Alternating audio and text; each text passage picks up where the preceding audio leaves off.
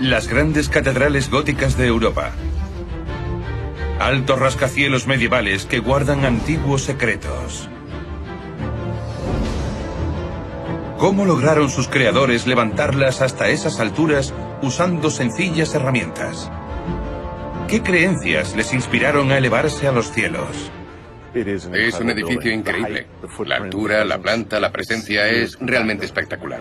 ¿Y pueden las nuevas tecnologías desentrañar la ciencia que protege a estas antiguas piedras del desastre? Debían tener miedo de que la presión de la Tierra derrumbara los fosos. La única manera de resolver estos misterios es desmontar estas impresionantes megaestructuras medievales piedra a piedra. Explorar sus muros, cámaras y cimientos nos ayudará a desenterrar los sorprendentes secretos de la ingeniería ocultos en esta maravilla antigua.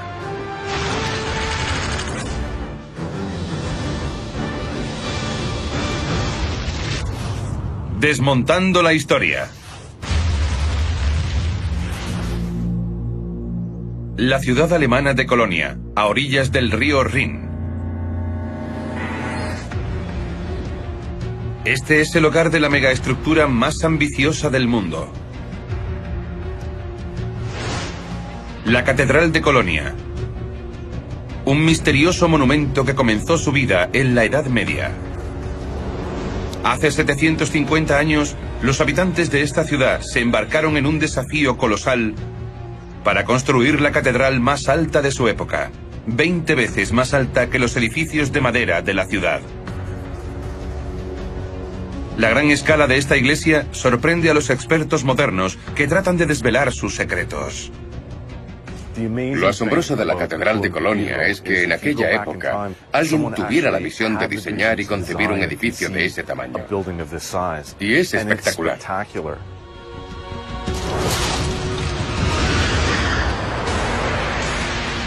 La Catedral de Colonia es un gigante de piedra de 120.000 toneladas. En sus paredes hay cristal suficiente como para revestir un rascacielos de 30 pisos.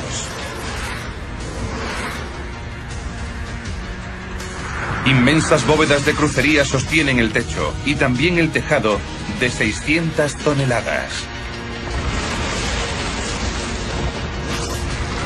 Elevándose a casi 160 metros en el cielo, dos enormes torres hicieron una vez de esta iglesia el edificio más alto de la Tierra. Pero, ¿cómo construyeron esta maravilla medieval? Los historiadores saben sorprendentemente poco sobre lo sucedido durante los primeros días de la construcción de Colonia. Pocos documentos han sobrevivido. Pero el arquitecto Doc Pritchard puede redescubrir cómo se construyó la catedral, separando piedra a piedra. Doc tiene la herramienta perfecta para hacerlo. Un escáner láser digital. Esta máquina le permitirá revelar el edificio con unos detalles sin precedentes. El escáner es realmente increíble. Puede generar aproximadamente un millón de puntos de dimensión por segundo. Realiza un barrido de 360 grados que muestra cosas como la profundidad de las bóvedas, el tamaño de las columnas, de una manera muy precisa. Combinamos todos esos datos y el resultado es un mapa tridimensional de la catedral. Hoy, Doc va a agregar otra pieza importante a su rompecabezas. Buenos días. Hola. Se dirige al balcón central. Si logra utilizar el escáner para exponer la estructura subyacente de la catedral, podrá comenzar a diseccionarla. Una de las grandes ventajas del escáner láser es que permite aislar datos que luego podremos utilizar para explicar su arquitectura, cómo se levantó el edificio y cómo funciona su ingeniería. El escáner de Doc dispara un rayo láser invisible hasta 187 metros de distancia registra cada elemento sólido con el que se topa y rebota. Luego, convierte estos datos en imágenes increíblemente detalladas, con las que Doc podrá estudiar la estructura desde todos los ángulos. En total hemos hecho unos 660 escaneos. Probablemente para el final de esta semana añadiremos otros 20 o 30. Doc debe procesar un enorme volumen de datos, pero ya empieza a ver el plan maestro de las personas que construyeron este increíble monumento.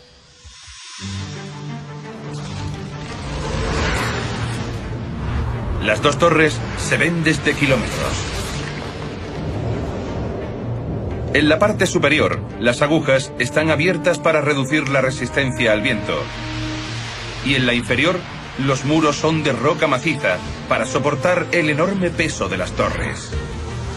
Pero la iglesia que hay debajo es completamente diferente. Bajo el revestimiento se halla un esqueleto de esbeltos arcos de piedra. Por increíble que parezca, es muy similar al núcleo de cualquier rascacielos moderno. Sin embargo, fue idea de maestros constructores medievales, hombres que vivieron hace 700 años. Entonces, ¿cómo pudieron los ciudadanos de Colonia pensar en la posibilidad de construir un edificio tan alto?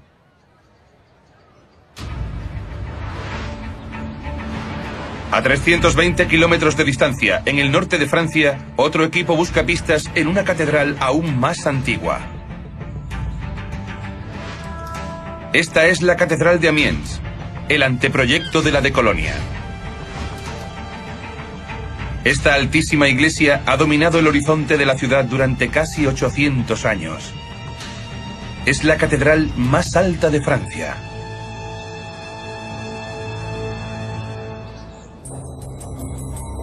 El investigador Guillaume Caron emplea tecnología láser para desvelar cómo se construyó la predecesora de Colonia. Nací en esta ciudad, así que conozco los aspectos simbólicos de esta catedral. Guillaume espera encontrar pequeñas pistas que puedan ayudar a reconstruir el diseño original perdido de la catedral. Actualmente no existe ningún mapa real de la catedral. No formaba parte de la cultura del siglo XIII conservar planos ni nada. Así que lo que estamos haciendo con este aparato es medirla con precisión para elaborar el primer plano. La construcción de la Catedral de Amiens comenzó en 1220 y es una de las pocas catedrales cercanas a París cuyos arquitectos soñaban con acercarse a Dios. Querían construir la catedral más alta y ancha porque en aquella época, en la Edad Media, existía una especie de competición entre diferentes ciudades de Francia por construir la catedral más importante. Los escáneres de Guillaume revelan que el arco central tiene 43 metros de altura, pero las columnas son sorprendentemente finas. A partir de la vista previa del escáner podemos ver los detalles que ha captado. Por ejemplo, el corte transversal de las columnas. Pero en el siglo XII, unas columnas tan altas y finas habrían sido demasiado débiles para soportar un edificio tan grande. Entonces, ¿Cómo resolvieron los arquitectos franceses un rompecabezas que desconcertaba incluso a los grandes constructores de la antigua Roma? La clave está en la forma de los arcos. En un arco romano clásico, las piedras de la parte superior presionan hacia los lados contra las columnas. A medida que se construye más alto, empiezan a ceder y el techo se derrumba.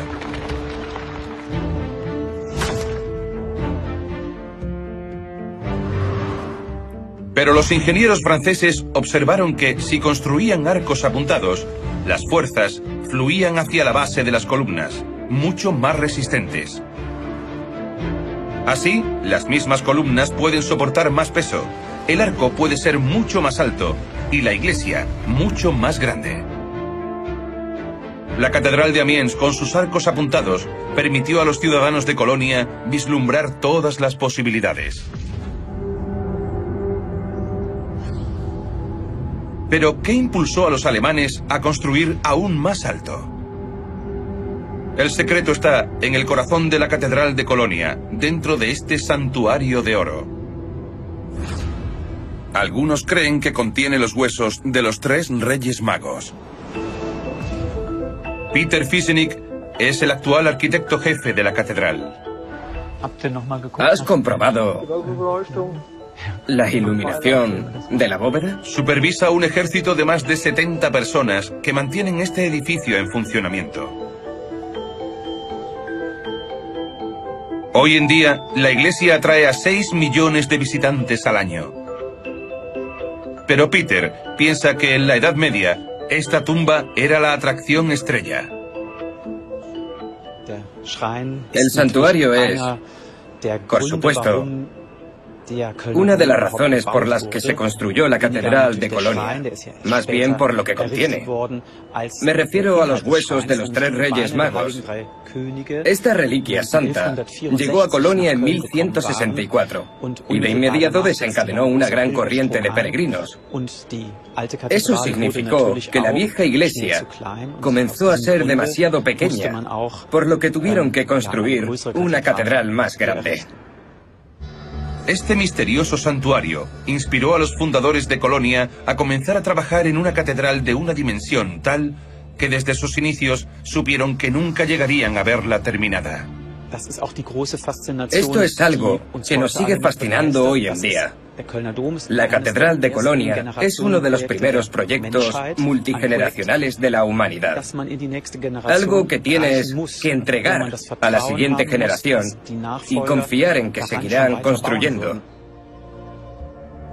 Estos hombres esperaban que sus hijos y nietos pudieran superar el siguiente gran obstáculo. ¿Cómo construir una iglesia con suficiente espacio para 20.000 fieles y delicadas paredes de cristal.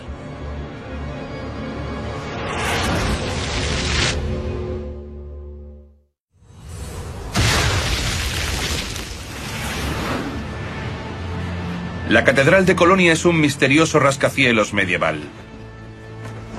Abarca 8.000 metros cuadrados. ¿Cómo iluminaron sus constructores una iglesia tan grande con luz natural, cientos de años antes de que existiera la electricidad. La respuesta está oculta en el interior de la estructura de la catedral.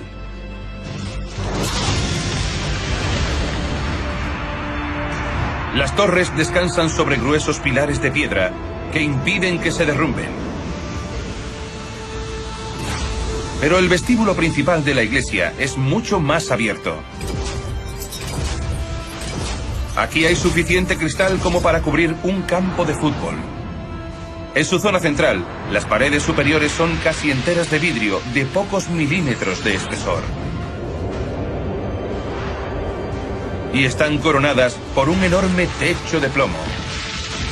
Entonces, ¿cómo construyeron los ingenieros medievales ventanas tan grandes y frágiles, pero al mismo tiempo tan fuertes? En la Edad Media, los artesanos no tenían forma de hacer enormes láminas planas de cristal. Ulrike Brinkmann estudia la ingeniosa solución que les permitió superar los límites de la tecnología.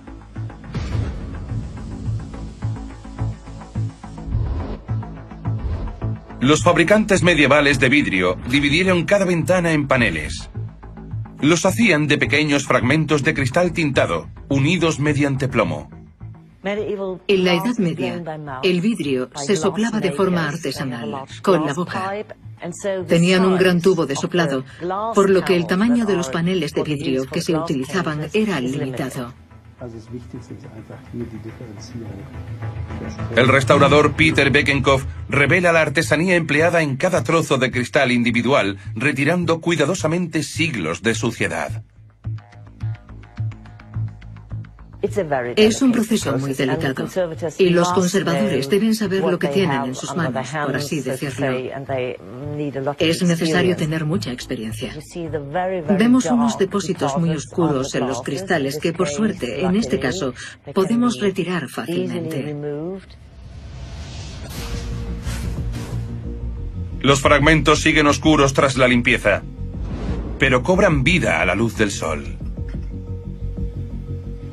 En el medievo, la luz era solo un material más. Y que la luz atravesara otro material como el vidrio sin alterarlo Era algo inexplicable para ellos. Estos exquisitos detalles eran imperceptibles para los fieles que acudían a la catedral. Pero este caleidoscopio de cristal crea la impresión óptica de que esta iglesia llega al cielo. Entrar en la catedral en tiempos medievales debió ser impresionante.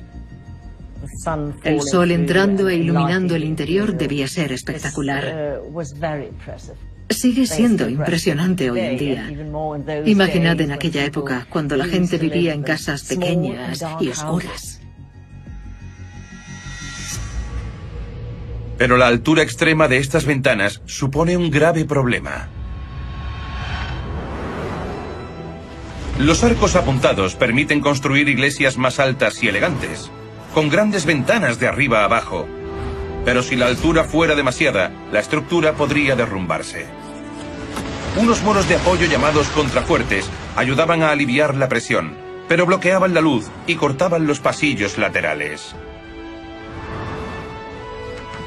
Los ingenieros medievales descubrieron que si construían columnas en el exterior con altas vigas transversales, podrían construir lo que se conoce como arbotantes. De esta manera, sí podían instalar enormes ventanas que los acercaran a Dios y dejasen entrar su luz celestial. Estos contrafuertes ayudan a soportar las paredes y el techo desde el exterior. Pero ¿qué impide que el techo se caiga dentro de la iglesia?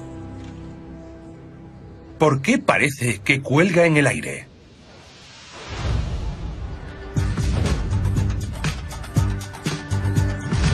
Wolfgang Cooper es uno de los 20 canteros expertos de la Catedral de Colonia.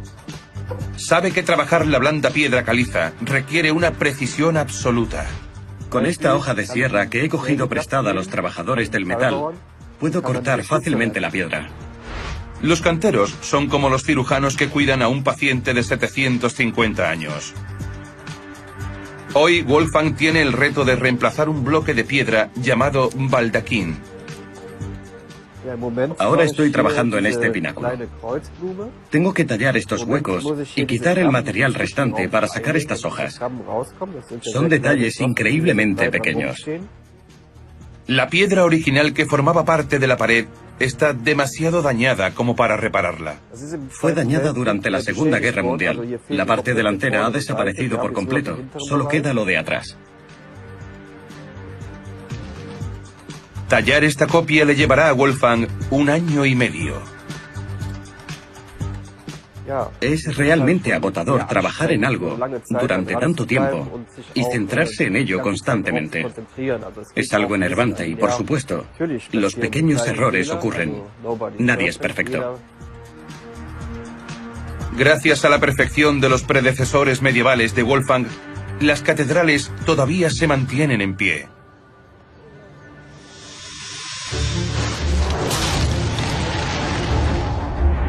En lugar de gruesos muros de piedra que soportaran el techo, tallaban arcos apuntados y los unían como una caja torácica.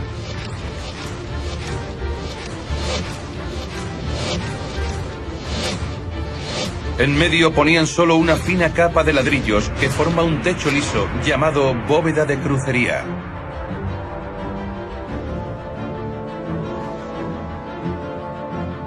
Las finas columnas canalizan el peso de esta bóveda hasta el suelo. De esta manera, el techo no necesita apoyo. Se sujeta por sí solo. Las fuerzas que ejerce este techo abovedado son enormes. Y algunas piedras fuera de lugar podrían significar el desastre.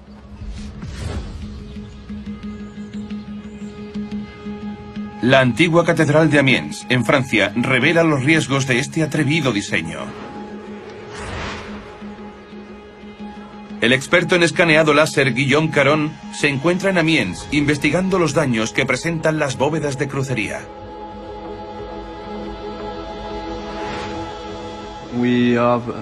Tenemos una gran um, grieta en el techo que medimos con nuestro escáner láser. Este es el resultado del escaneado. Guillaume descubre que la grieta tiene 5 centímetros de ancho. Hay otras grietas dentro de la nave principal de la catedral. Por ejemplo, hay una en la parte superior de esa ventana. Guillaume no puede saber exactamente qué está causando cada grieta, pero los expertos piensan que la catedral tiene un grave problema de diseño. En el exterior, los arbotantes son demasiado altos y no pueden soportar la presión del techo, por lo que los lados se han combado, rompiendo las bóvedas de crucería. Pero, ¿van los daños en aumento? La grieta mide unos 5 centímetros. Si la comparamos con las medidas que tomamos cuatro años antes, en realidad no hay aumento de grosor lo que es una buena noticia para la catedral.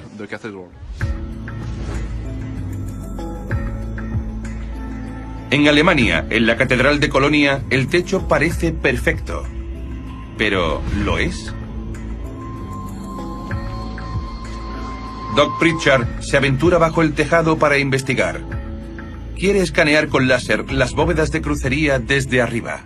Ahora estamos entre la bóveda y la parte más antigua del edificio, el coro. Lo que haré será colocar el escáner aquí, en esta zona abierta, y combinaré los datos recogidos con los del escaneado que hice desde abajo. Así tendremos un corte transversal perfecto de la catedral. Dog espera que sus escaneos expongan las funciones internas de la catedral y la muestren como nunca antes. Creo que es una imagen fantástica que explicará claramente la arquitectura de la catedral. La imagen en 3D terminada mostrará la catedral con una precisión milimétrica. Desde aquí voy a centrarme en esta zona sobre la que nos encontramos. Lo más interesante de esta bóveda de crucería es que se trata de una membrana muy fina y son los arcos apuntados los que soportan el peso de toda la estructura. Las columnas transmiten todo ese peso a los cimientos. También están los arbotantes que presionan ligeramente hacia adentro. Y todos esos elementos, en armonía, permiten el sostenimiento de la catedral. Los escáneres de Dog plantean un misterio aún más intrigante. ¿Cómo construyeron los antiguos ingenieros una bóveda de crucería a más de 40 metros sobre sus cabezas sin que se derrumbara? Los investigadores creen que los constructores colocaron andamios de madera hasta la punta de los arcos. A continuación, apilaron bloques de piedra encima para construir la bóveda con una precisión tan extrema que la pieza central encajaba a la perfección. Luego, rellenaron los huecos entre los arcos con ladrillos ligeros y los cubrieron con mortero.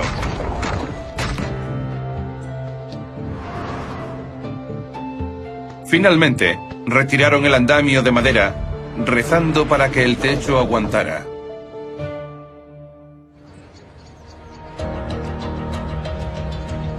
Los constructores de la Catedral de Colonia crearon un rascacielos perfectamente equilibrado, cientos de años antes de los de la era moderna. Pero, ¿cómo ha sobrevivido esta impresionante catedral a siglos de viento, lluvia y desastres naturales?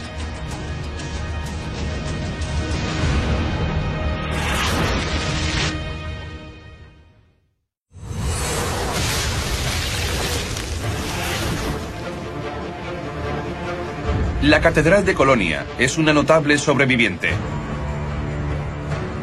Este gigante de piedra se encuentra en una de las regiones con mayor riesgo sísmico de Europa.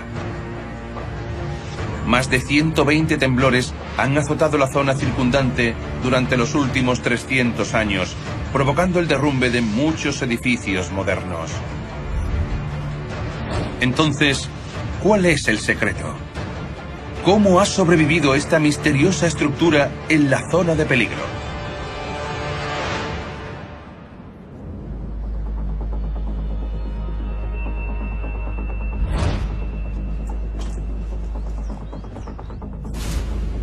Klaus G. Hinsen es un sismólogo de la Universidad de Colonia. Dirige a un grupo de especialistas hasta el techo de la catedral. Han venido a recabar datos que revelen cómo reacciona la catedral durante un terremoto. Empezamos a monitorear la catedral en 2006. De vez en cuando tenemos que hacer labores de mantenimiento y ver cómo funciona la estación. Dale a control izquierda. Estos instrumentos son sensores que captan hasta el más mínimo movimiento en la estructura de la iglesia. A la izquierda de la pantalla pequeña vemos el movimiento del suelo que se está registrando en este momento. Está claro que funciona. Solo tengo que dar un golpe y mirad lo sensible que es. Estamos a un par de metros del sensor, pero aún así capta la señal. El equipo ayuda a Klaus a predecir lo que sucedería en un gran terremoto. Hemos tenido varios terremotos fuertes con magnitudes de entre 6,5 y 7 en los últimos 20, 30 mil años en la zona. Geológicamente ese es un lapso de tiempo muy corto. Podría tener lugar un terremoto así en cualquier momento. Podría pasar hoy mismo o la semana que viene. Teme que un gran terremoto pueda romper estas bóvedas de crucería. Pero el trabajo de Klaus revela un comportamiento muy diferente de las torres. Aquí vemos un ejemplo de grabación de un auténtico terremoto que tuvo lugar a unos 90 kilómetros de la catedral de una magnitud de 4,5. Las líneas rojas son las que se registraron en el sótano de la catedral, que básicamente es la señal de entrada al edificio. Y las comparamos con las azules que vemos aquí, que indican los movimientos de una de las torres. La torre comienza a balancearse de un lado a otro. Y este movimiento dura varios minutos. Es un misterio asombroso. ¿Cómo crearon los arquitectos de Colonia torres que se balancean como péndulos en lugar de desmoronarse?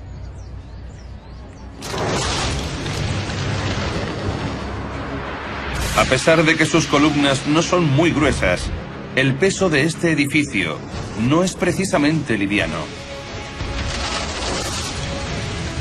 Los ingenieros medievales se encargaron de crear el soporte necesario para todo este peso con estructuras secretas ocultas bajo tierra. Acumularon 120.000 toneladas de rocas en inmensos cimientos que se extienden bajo tierra. Prácticamente la misma cantidad que hay sobre ella, equilibrando la catedral perfectamente. Los fundadores de Colonia protegieron su catedral con profundos cimientos. Pero en la Edad Media, la mayoría de la gente veía los terremotos como un castigo de Dios y pensaban que solo las oraciones podían prevenirlos. Así que, ¿entendían realmente los constructores la acción de las fuerzas naturales?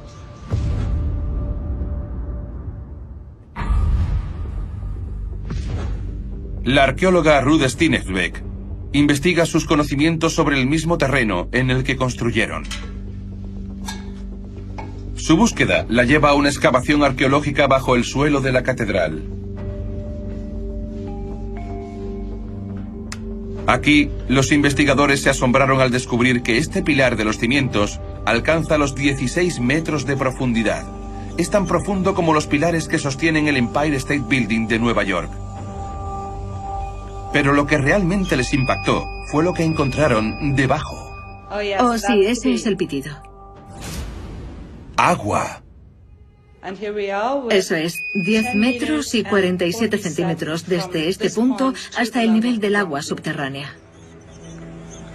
Los cimientos se posan a menos de un metro sobre el nivel freático. Así que, ¿por qué los excavadores medievales se arriesgaron a inundar su propio sitio de construcción? Ruth cree que se debe a que descubrieron un peligro aún mayor. Arena. La ciudad de Colonia y también la catedral se alzan sobre una capa de arena y grava, la misma que vemos aquí abajo. Mirad, no es nada sólida, solo arena. A los constructores les preocupaba que la catedral se hundiera en la arena de Colonia por lo que decidieron excavar y construir sus cimientos lo más profundo posible, para minimizar cualquier riesgo. Debió ser como cavar en la arena de la playa, pero ¿cómo lo hicieron? De haber intentado excavar un agujero lo suficientemente ancho y profundo de una sola vez, la arena suelta habría caído aplastándolos. Así que excavaron escalones poco profundos, apuntalando los lados con tablas de madera hasta llegar al nivel del agua. Entonces intercalaron capas de rocas volcánicas y mortero para formar enormes pilares de más de cinco pisos de altura. Así construyeron los sólidos cimientos que han soportado las 120.000 toneladas de piedra de la catedral hasta el día de hoy.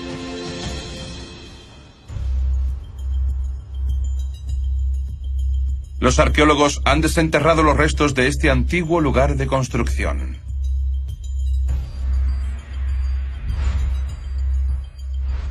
Aquí tenemos la base de uno de los pilares que continúa arriba, en la catedral, y lo que vemos es el mortero de la superficie.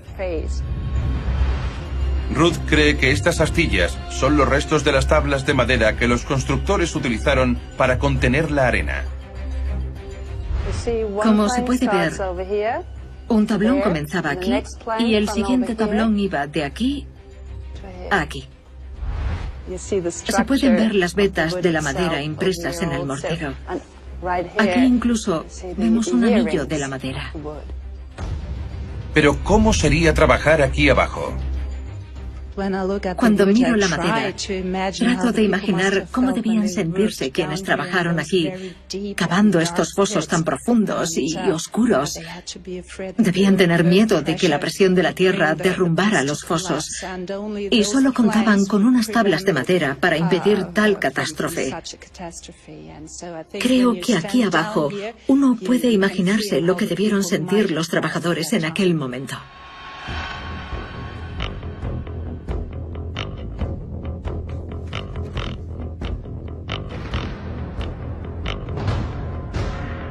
Arqueólogos como Ruth continúan investigando este intrigante inframundo. Pero hay otra sorpresa por encima del suelo.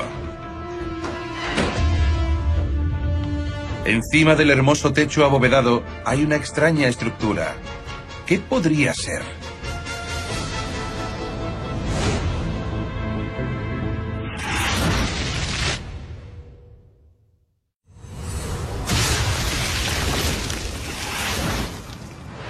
La Catedral de Colonia es la catedral medieval más ambiciosa del mundo. Esta altísima estructura oculta muchos secretos asombrosos. Hay mucho más de lo que parece a simple vista. Bajo el revestimiento de este gigante de piedra se esconde una estructura que parece fuera de lugar. Se trata de un gigantesco armazón de finas vigas de hierro que sostienen el techo de 600 toneladas. Hasta la Torre Eiffel, esta era la construcción de hierro más avanzada del planeta. Pero ¿qué hace esta maravilla de metal dentro de un edificio medieval?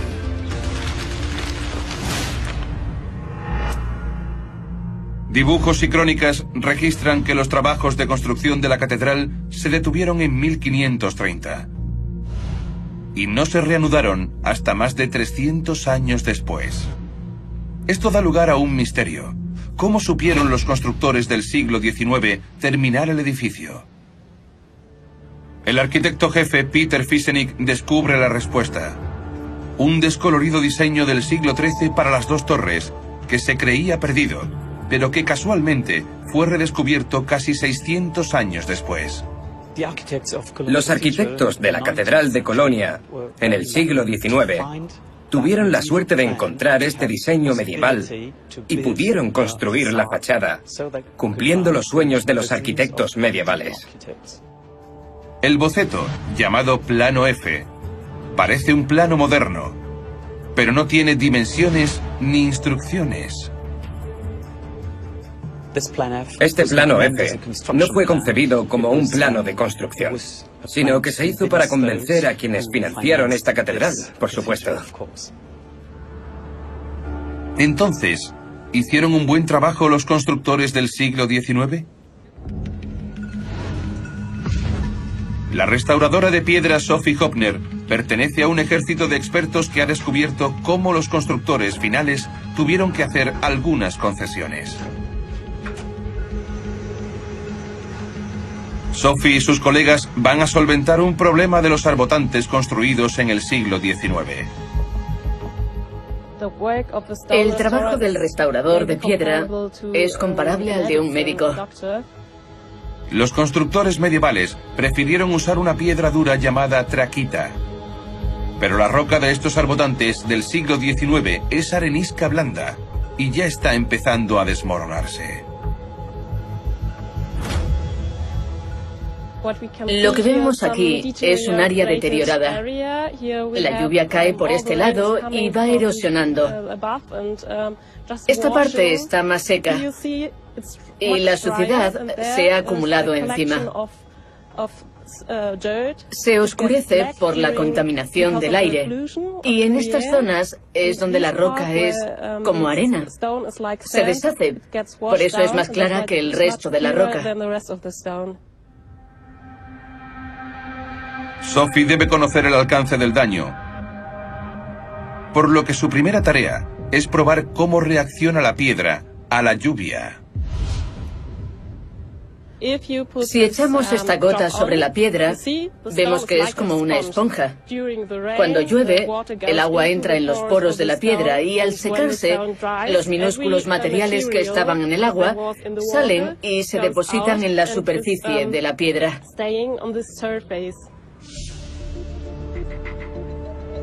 Sophie puede tratar parte de la piedra arenisca con un producto químico impermeabilizante especial. En esta superficie hay un agente hidrofóbico, así que cuando pongo una gota de agua, no la absorbe. Pero algunas piedras pueden estar dañadas hasta el núcleo sin signos visibles en el exterior. Por lo que el equipo decide sondear el interior de los arbotantes con un taladro especial conectado a un ordenador. El colega de Sophie, Jasper, perfora la suave arenisca.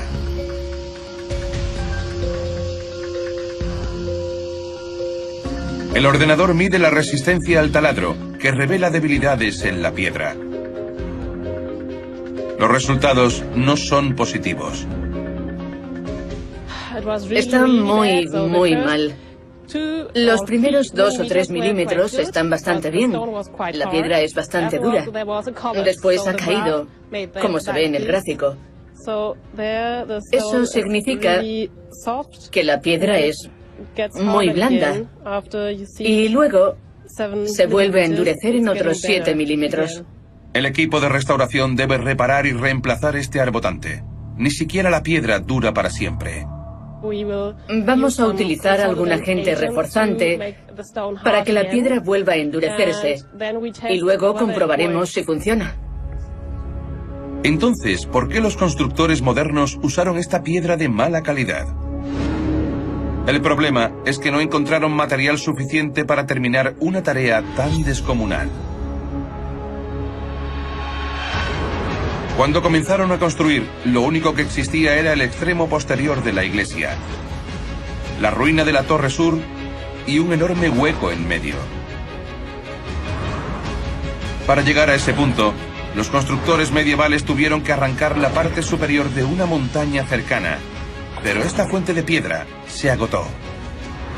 Así que los constructores del siglo XIX tuvieron que conseguir las miles de toneladas de piedra arenisca en muchas fuentes diferentes por toda Alemania. A continuación, usaron el andamio más alto de su época para colocar las piedras y terminar la catedral en tan solo 38 años. Entonces, ¿sacrificaron los constructores la calidad en su carrera para terminar la catedral? Cuenta la leyenda que algo no está bien en las torres. El arquitecto Doug Pritchard utiliza su escáner para medir su altura real. Hay cierto misterio con respecto a la altura de las dos torres. ¿Son iguales? ¿Es una más alta que otra? Vamos a averiguarlo con el escáner. Doug inicia el ascenso por el interior de la torre norte.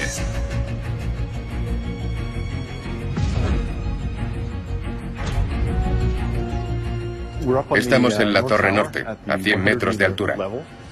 Y lo que voy a hacer es montar el trípode y escáner de forma que podamos captar todo el interior de la torre. Esta es la primera vez que las torres se miden con tal precisión. Voy a hacer un escaneo del interior de la torre de 360 grados lo que aportará muchos datos. El escáner puede generar más de un millón de puntos de dimensión en un segundo, así que dentro de 15 minutos tendremos una gran cantidad de información. Doug enciende el escáner. La piedra final se colocó en la parte superior de la Torre Sur en 1880. La construcción duró 632 años y dos meses. Doc hace un asombroso descubrimiento. Según los datos, la altura de la Torre Sur y la Torre Norte es casi exactamente la misma.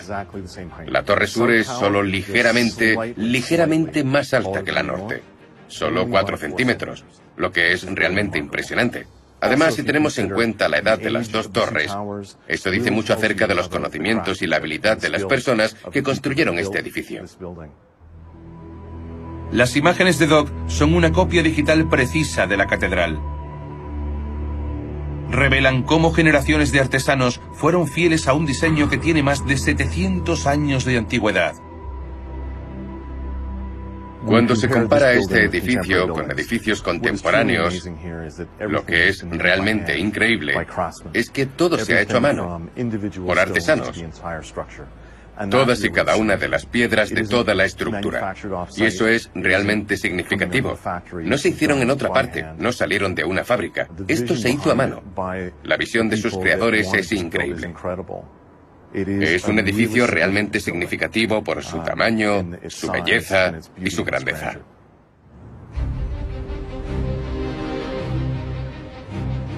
La Catedral de Colonia, como su predecesora en Amiens, es un logro extraordinario. Hoy, millones de personas atraviesan sus puertas ricamente decoradas para contemplar el primer rascacielos, que tardó muchas vidas en completarse.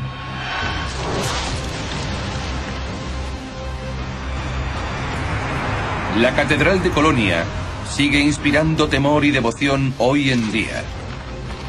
Gracias a sus enormes arcos góticos que revolucionaron la arquitectura y un deslumbrante interior bañado por el sol a través de los miles de fragmentos de vidrio pintado.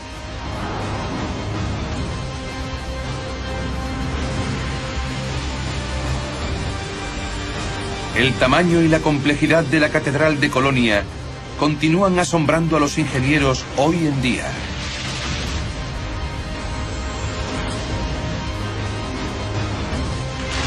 Sus dos emblemáticas torres destacan como faros, atrayendo a visitantes de todo el mundo a esta maravilla medieval.